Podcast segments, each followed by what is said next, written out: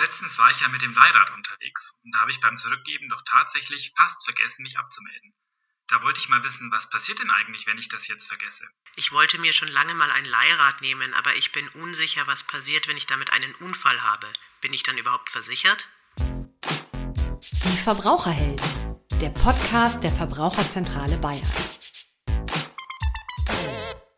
Hallo an alle, mein Name ist Tatjana Halm, ich bin Referatsleiterin für den Bereich Markt und Recht in der Verbraucherzentrale Bayern und wir sprechen heute über das Thema Bike-Sharing.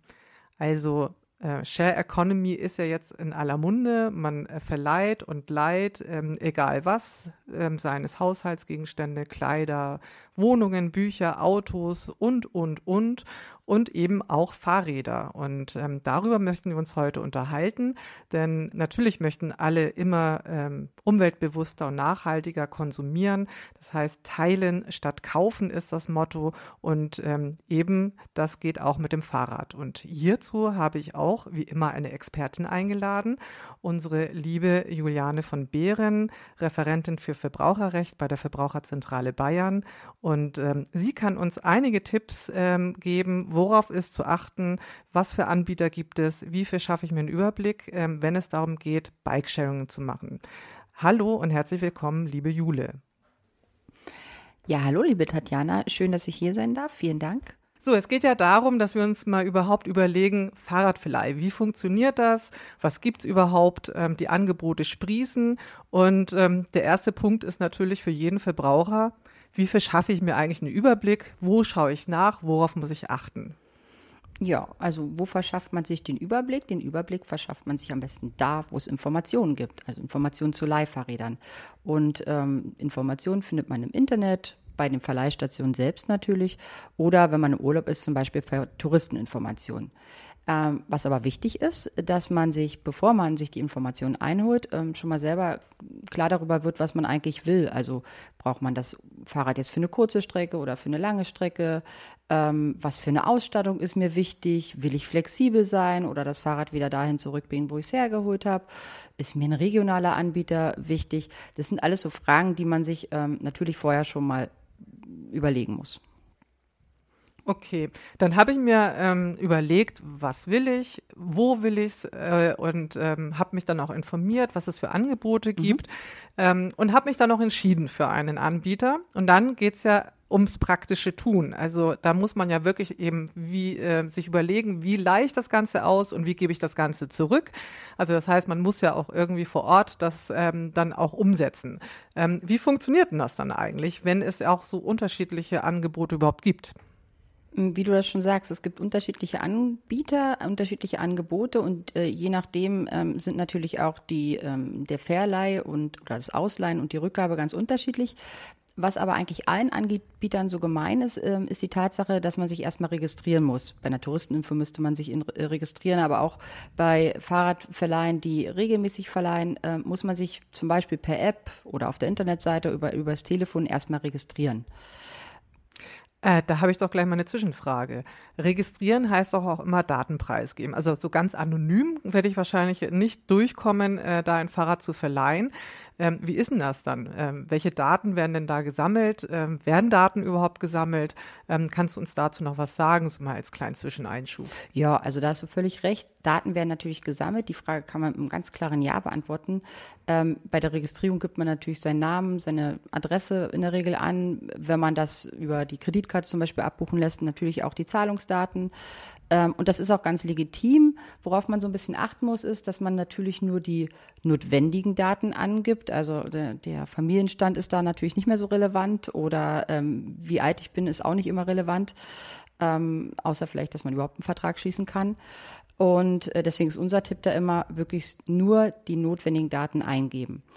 Und ähm, klar, auch beim Fahrradfahren selbst werden noch Daten erhoben, GPS-Daten zum Beispiel. Wenn ich mich durch Stadtgebiet bewege, dann weiß der ähm, Verleiher in der Regel schon, wo ich mich befinde.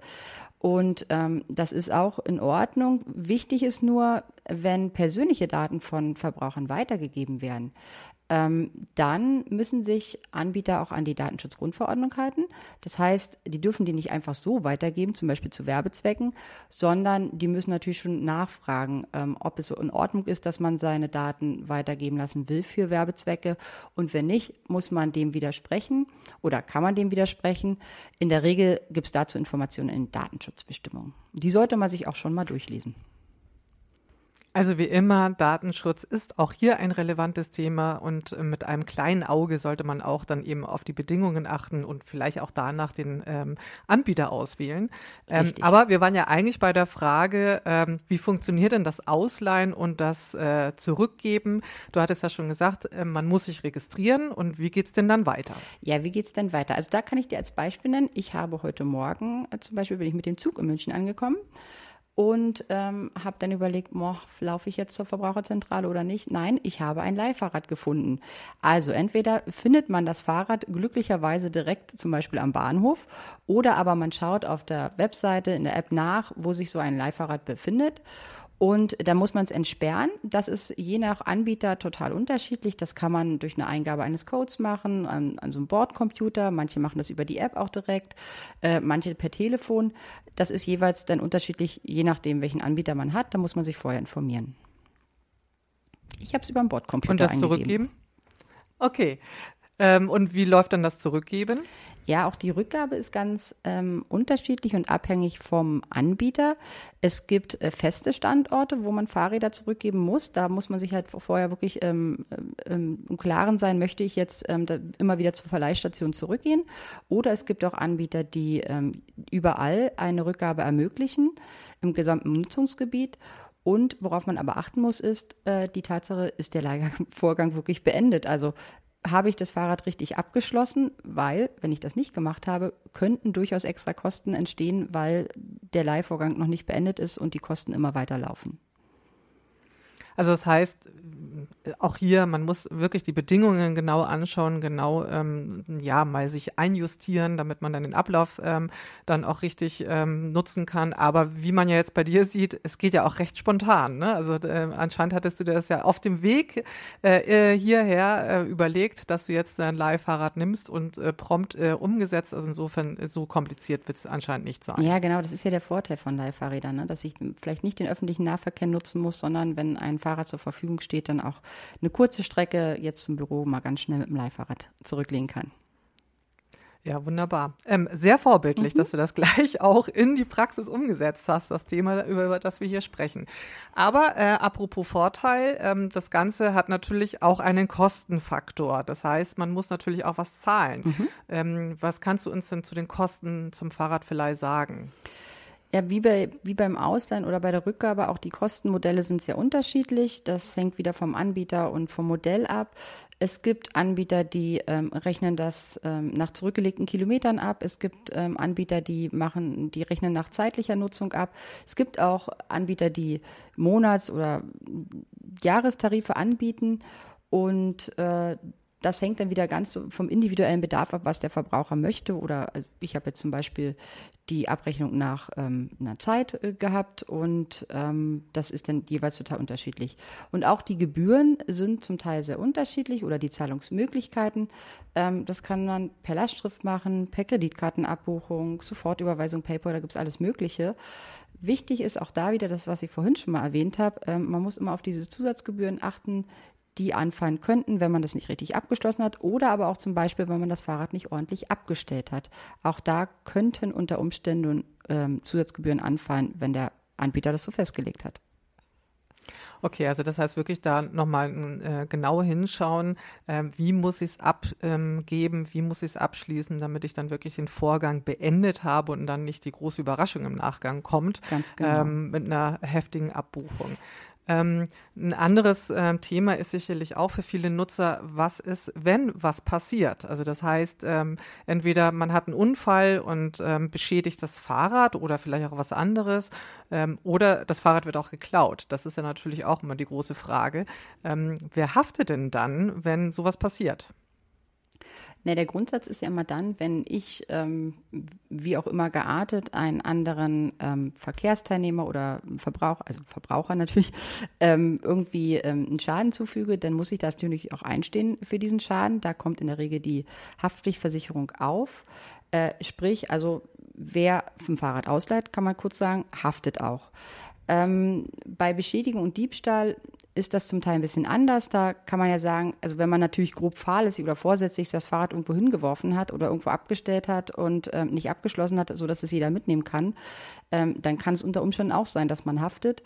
Und da ist es tatsächlich so, dass man in die Versicherungsbedingungen mal reinschauen muss, weil nicht jede Haftpflichtversicherung übernimmt so einen Schaden. Und deswegen ist es immer ganz wichtig, äh, sich da vorher auch mal zu informieren, was überhaupt ähm, die Haftpflichtversicherung übernimmt.